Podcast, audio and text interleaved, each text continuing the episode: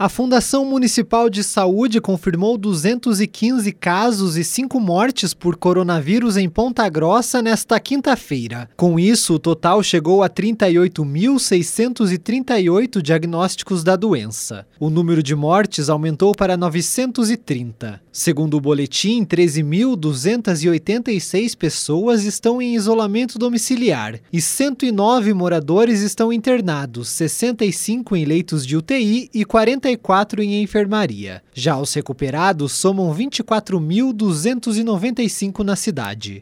Tailan Jaros, repórter CBN.